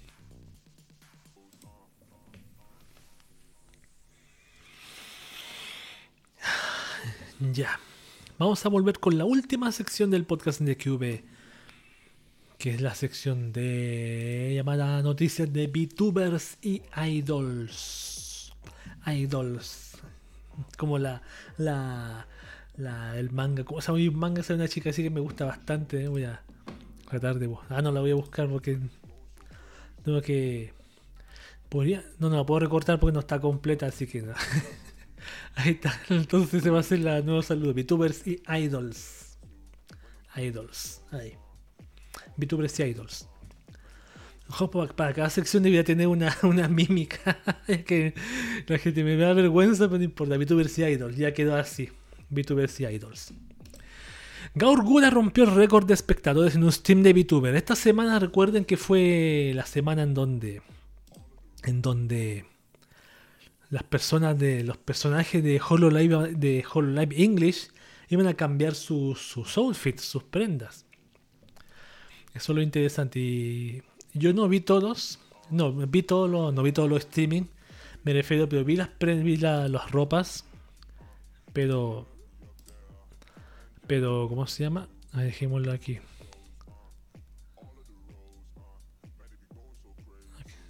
Pongamos el principio. Ahí. Durante la última semana, las VTubers de HoloLive presentaron sus nuevos trajes para el deleite de sus fans. Calliope fue tendencia en Twitter. Ina también llamó la atención con su nuevo estilo. Y Kiara hasta ahora es un bebé. No sé qué se es un bebé. La Kiara se ve bastante tierna. Bueno, hablemos. Después la vamos a echar un vistazo. Pero ninguna ha llamado tanto la atención como Gaur por segunda vez. Quien presentó sus nuevas orejas de gato y rompió el récord de espectadores simultáneos en stream para una VTuber con más de 190.000 personas. Bueno, habían 190.000 personas ahí al mismo tiempo, ¿no? Si el chat, bueno, el chat iba a la velocidad de la luz, eso es lo que encontraba impresionante. Es genial, el chat de, de es genial, weón, la gente.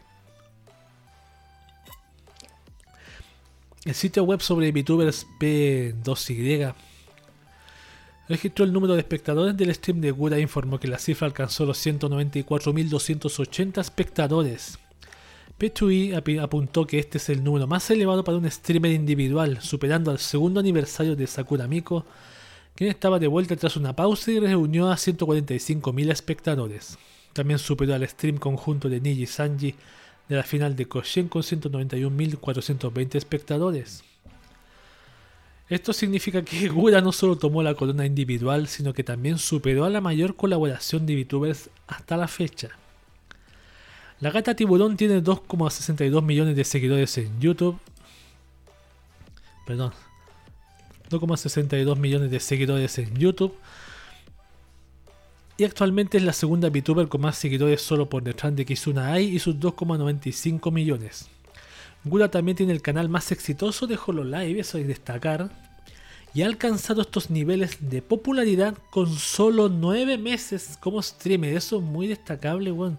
Ni siquiera tiene, cumple el año Gura y ya tiene más de 2 millones de seguidores. Acuérdate que más o menos como en 30 días tuvo el primer millón de seguidores la Gura. Y ahí está el trajecito de ella.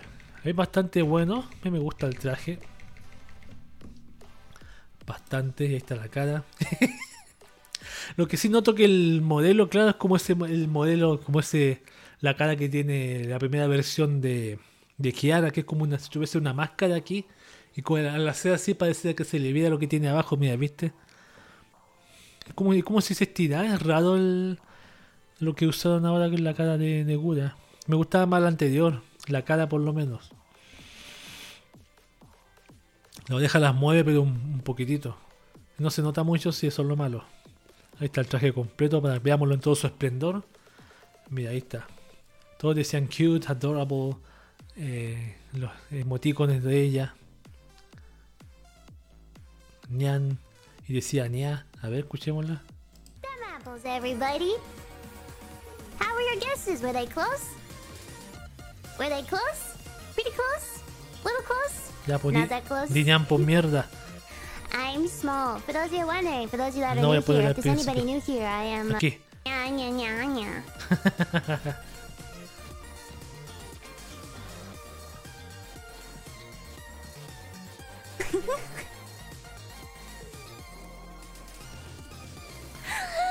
Di por mierda. Ah, You wanna wiggle? You wanna see me wiggle? Okay, I wiggle. Ready for the wiggle? Wiggle! Ya. Lo otro que yo estuve, yo estuve, yo no estuve presente en el, estuve presente en el stream, porque yo empecé a sacar capturas de a medida que iba bajando la figura la subí a un, server de Discord en el cual estoy, en dos servers de Discord, ese es spam. Eh, yo estuve en el presente, no estuve todo el, todo el directo, pero me di cuenta ya de antes de que empezara y había gente donándole dinero más de 100 dólares, weón. Gente dándole 100 dólares, 50 dólares, 150 dólares. Eh, yo creo que fácilmente se hizo mil, más de mil dólares antes de empezar el stream. Y el de Amelia Watson, que también le eché un vistacito antes, ya le estaban donando también lo mismo. Ahora, mi opinión personal dice: Sakura Miko tuvo esos 191.420, pero deben ser japoneses. Pero date cuenta que las cifras de Gura son espectadores de el resto del mundo y Japón. Eso yo destaco, yo estoy seguro que es por eso. No es que sea por eso, pero estoy seguro que eso es lo que destaco de Gura. La de Amelia sí fue interactiva porque porque fue un, casi un desastre ver a la la voy a ver después el, el de el de el de por ejemplo el de cómo se llama cómo se llama el de cómo se llama el, otro personaje de Kiara perdón vamos a verlo cuando termine el streaming Siguiente noticia de VTubers y Idol. Los VTubers de Niji Sanji. Niji Sanji estrenan serie de cortos animados en YouTube. La vida diaria de sus livers con Snack Time. Veamos esto. El grupo de VTubers Niji Sanji han colgado los dos primeros episodios de una serie de cortos animados titulados Snack Time vía YouTube. En estos episodios se podrá conocer la vida diaria de los VTubers del grupo. Perfecto. Los VTubers de Niji Sanji se conocen como Livers. Y en estos cortos aparecen Kanae, Toya Kenmochi, Hayato Kagami, Saku Sasaki, Ririmu Makaino y Yuika Shina. Los videos han sido creados por Kimashi Tower, mientras que la producción. La producción. eh, Kimashi Tower P, mientras que la producción aparece acreditada a Snack Time Production Committee. Los datos de la captura de movimiento los ha proporcionado la Dance Motion Capture Database de la Universidad de Chipre. ¿De Chipre? Guau. Guau. Aquí está, mira.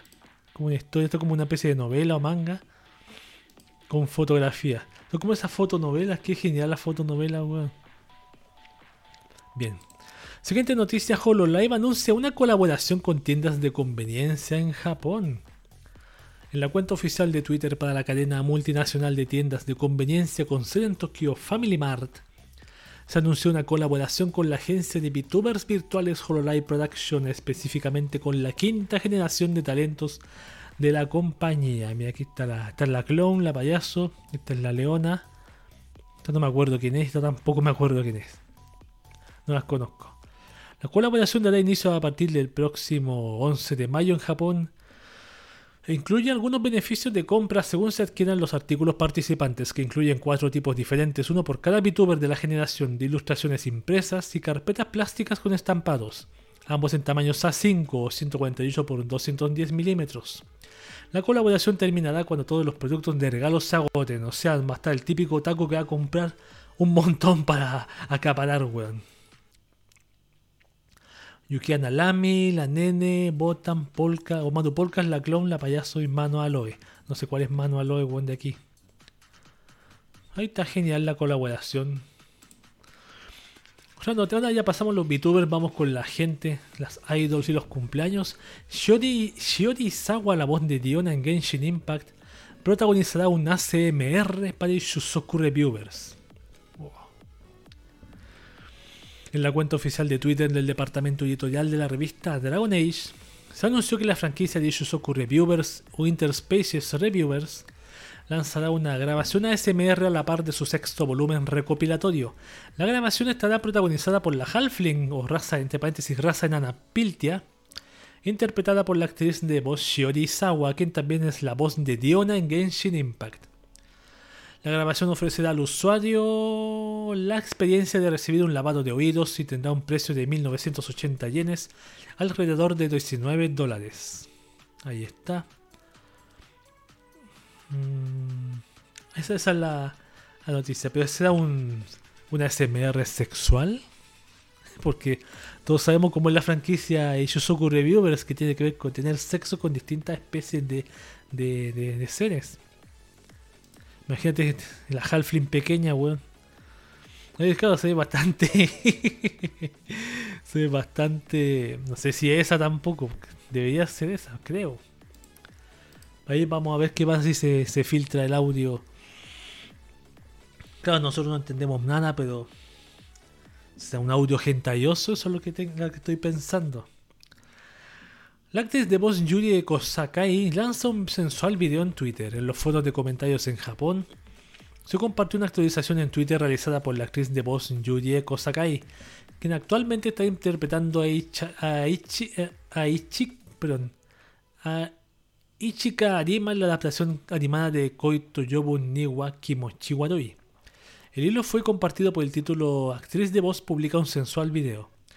Aparentemente el video es un estilo de audición para el stable de lucha libre femenil Cosmic Angels que se ubica en la agencia de World Wonder Ring Stardom. Así que vamos, podemos ver el video la audición. ¿Qué tiene de sensual el video? Aquí estamos viendo una chica con un kimono hablando frente a frente. No tiene nada de sensual. No obstante, posteriormente publicó una segunda actualización comentando, me dijeron que no fui lo suficientemente sensual en mi interpretación, así que va de nuevo. Bueno, ahí se ve más, obviamente más, más sensual, pues, lógicamente. Me da mucha risa si hace eso. A ver, esta chica que ha hecho una miembro de la unidad musical de actrices de voz Will Drops. Ya. Ha tenido pocas participaciones en la industria de la actuación de voz, destacando Yuki Yoshikawa en Horimiya, Pecora en Yashin Chan Dropkick. Pecora, la Pecora, la, la VTuber. Y Kaori Takanashi en Muno Nanana. Ahí está. Siguiente noticia, conoce a Tanu Kitchen. Esta no sé si pueden mostrarla tanto. Me he olvidado poner más 18 en estos podcasts, lo voy a tener que hacer, weón. La youtuber japonesa Tanu Kitchen con un sensual estilo de cocina. Una entusiasta estudiante universitaria japonesa encontró una manera eficaz de conseguir visitas y en consecuencia algo de ingresos para sus gastos del día. Resulta que su canal de YouTube Tanu Kitchen se dedica a probar recetas de cocina, una actividad en la que asegura no es bastante buena. En cada video Tanu Kitchen intenta una nueva receta de cocina y el resultado final queda a la suerte. Aunque abrió su canal hace relativamente poco tiempo, en enero de 2021, la chica ha logrado acumular más de 55.000 suscriptores y más de 4 millones de reproducciones acumuladas en poco menos de 4 meses. ¿Cómo lo ha logrado?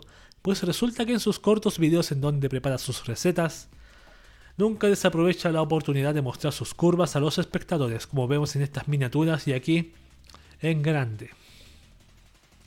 Basta con dar un vistazo a las miniaturas de sus videos para darse cuenta de que, obviamente, el contoneo de sus caderas es intencional e e incluso escoge sus mejores ángulos para sus próximas miniaturas. Tanu Kitchen incluso llega a vestir algunos atuendos para la ocasión como trajes de baño escolares, medias e incluso trajes de conejita. Por desgracia, gran parte de sus vídeos cuentan con restricción de edad por lo que no pueden ser insertados en sitios externos como este. Su canal de YouTube cuenta con una siguiente descripción, veamos. Hola, soy Tanuchiki, una estudiante universitaria. Soy una estudiante con bastante tiempo libre en mis manos, por lo que decidí abrir este canal para intentar recetas de cocina, algo en lo que no soy muy buena. Espero que muchas personas vengan a verme. Estaré esperando sus suscripciones y sus comentarios positivos. A ver, pongamos un video. Quiero ver cómo es y todo. Ver cómo son realmente las recetas de cocina. Ahí está. No muestra su cara, obviamente. Ah, pero se muestra así, intencionalmente. El pepino. Tiene una cámara intencionalmente puesta para que la muestren de atrás y la cámara que está puesta cocinando. Perfecto. Ahí está, no sé qué está cocinando. Ahí también la muestran de atrás. claro, te voy No, no, está, está buena la idea. La idea está muy buena de ella. Así que ojalá le vaya, bien, en su canal. Yo veo que le está yendo bastante bien porque aquí dice que lleva... Hay videos que tienen 295 mil visitas, weón. Mira, ese sobre todo el del, el del Sukumisu. Ah, ya. Ya. Vamos con esa siguiente noticia.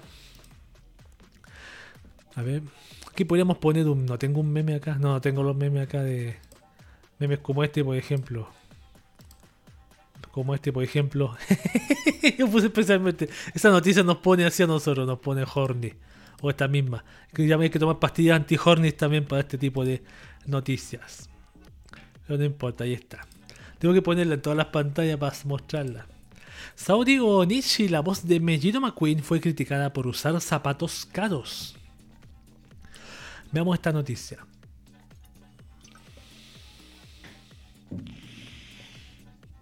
El portal japonés Miyutsu, Miyutsu perdón, publicó un artículo titulado Los otakus se volvieron locos por una actriz de voz. ¿Por qué las sellos son vapuleadas cuando visten ropas caras? En donde se señalaron distintos casos en donde distintas actrices de voz en Japón fueron criticadas por los fanáticos por usar ropas de marca caras. Saori Onishi, una actriz de voz que ha estado activa por varios años en múltiples producciones, recientemente como Mellido McQueen en Uma Musume Pretty Derby, protagonizó una fotografía vistiendo un par de zapatos deportivos de alta calidad, lo que causó la furia de los fanáticos por alguna razón. Mmm, aquí están los zapatos, bastante horribles en mi opinión. El comienzo de esta historia es una fotografía de Onishi-san encontrada por un fanático. En esta imagen Onishi viste un par de zapatos deportivos con estampados de fresas lanzado por la marca Gucci. Este calzado está valorado en alrededor de 120 mil yenes que equivalen a poco más de mil dólares. Tal parece que ni los fanáticos de la actriz de voz ni los fanáticos de la industria de anime pudieron aceptar el hecho, pues en, en redes surgieron los siguientes comentarios. Miren lo que hace el dinero que consigue de los otakus. Es impresionante lo que el nombre de una marca puede hacer, no importa que tan feo sea el diseño, solo debido a que son Gucci y son percibidos como finos, ¿no es así? Claro, es típico criticar sobre todo esta marca, estas marcas que, por ejemplo, estas poleras como esta, imagínate una polera como esta que tengo yo y que diga Gucci acá. Esta polera a mí me costó menos de 10 dólares, mucho menos de 10 dólares. Pero si dijera Gucci acá, costaría muchísimo más. Muchísimo más, muchísimo. Solo por eso. Y la misma calidad. No es tampoco que sea mejor calidad. No, hay veces que hay veces en que estas marcas ocupan tienen esa misma calidad y le ponen Gucci solamente encima. O Supreme o cualquier otra marca. Sobre todo esas marcas que son ostentosas. Pero la calidad no es tan buena como lo dicen. Así que aquí lo veo con este calzado. Mira, es una zapatilla blanca con estampado y dice Gucci al lado. Y por eso cuesta el ojo de una cara. Vamos con noticias ahora, las últimas que quedan de cumpleaños. Tuado Mayotsu no Index celebra el cumpleaños de Mikoto Misaka. De acuerdo con el lore de las novelas ligeras escrita por Kazuma Kamachi, ilustrada por Kitoyama Haimura, Kiyotaka Haimura, perdón, Tuado Mayotsu no Index, el 2 de mayo se celebra el cumpleaños de Mikoto Misaka, uno de los personajes secundarios de la serie principal y la protagonista del spin-off Tuado Kagaku no Railgun. La comunidad en Twitter compartió una variedad de ilustraciones celebrando la ocasión, en su mayoría acompañadas del hashtag respectivo, que no sé cuál es. Aquí están las imágenes, mira que geniales. Bastante buenas. Yo este personaje lo ubico, pero la franquicia Tuado Index nunca la he conocido. Wow, nunca la he visto, la tengo pendiente algún día. Otro que estuvo de cumpleaños es Kaguya-sama Lobby's World celebra el cumpleaños de Mikolino. El 5 de mayo se celebra el cumpleaños del personaje Mikolino, la auditora del Consejo Estudiantil de la Academia Shuchin y uno de los personajes principales de la franquicia. La cuenta oficial de Twitter compartió una publicación al respecto con una serie de fotogramas. Feliz cumpleaños, el 5 de mayo es el Día del Niño, pero también es el cumpleaños de Mikolino, miembro del Comité Estudiantil de la Academia Sushin. Le deseamos un día donde pueda comer un delicioso pastel. Y también aceptamos comentarios de felicitación. Muchas felicitaciones. Escribió la cuenta. Claro, en pandemia no sé dónde va a comer pasteles. Ahí están las imágenes que compartieron. La comunidad en Twitter también compartió una variedad de ilustraciones para celebrar la ocasión, en su mayoría acompañadas del hashtag respectivo de esta mona. Ahí están. Ajá. Mira qué genial diseño de, de las medias esas. Esa está bonita, mira qué bonita el fondo, Bonito, bonito. Siguiente cumpleaños, Hitori Bochi no Maru Seikatsu celebra el cumpleaños. Adivinen de quién de Hitori Bochi. o Bochi Hitori, weón. La protagonista, 5 de mayo se celebra el cumpleaños de Bochi Hitori, también la protagonista principal de la franquicia. El autor compartió una actualización a través de Twitter con ilustraciones de Bochi Nakosunao que cumplió años el pasado 4 de mayo también. Ahí están las dos, muy bonitas. Este es otro anime que no he visto. La comunidad de fanáticos en las redes sociales también compartieron una variedad de ilustraciones, en su mayoría acompañados del hashtag respectivo. Esta, mira qué belleza de imágenes. Quito de Bochis, aparece un copy-paste de la portada. Esta está buena también. Muy bonita. Anime que algún día tendré que ver. Y la última noticia de VTubers y el último cumpleaños, quizá el más catastrófico, más apoteósico. Gutubo no Hanayome celebra el cumpleaños de las quintillizas, concha de su madre, las 5, weón. El 5 de mayo también, qué casualidad, 5 de mayo. Enero, febrero, marzo, abril, mayo. 5 de mayo, mes 5. ¿Casualidad? El 5 de mayo se celebra el cumpleaños de las quintillizas protagonistas de la exitosa franquicia que incluyen según el orden de nacimiento a Ichika, Nino, Miku, Yotsuba y Tsuki. En el sitio oficial del proyecto, la cuenta oficial de Twitter y el juego para smartphones de la franquicia, se publicaron distintas ilustraciones para conmemorar la ocasión. Mira, aquí están las la Ichika, Nino, yo ubico a esta y a esta, Yotsuba. Por el meme te arde, por eso lo ubico. Ichika, Nino, Miku, la del audífono, Yotsuba, la de la cinta verde, Itsuki, no sé qué diferencia tendrá. Ahí están las imágenes. Están con sus nombres para que uno las ubique. Algún día tengo que ver este anime, weón.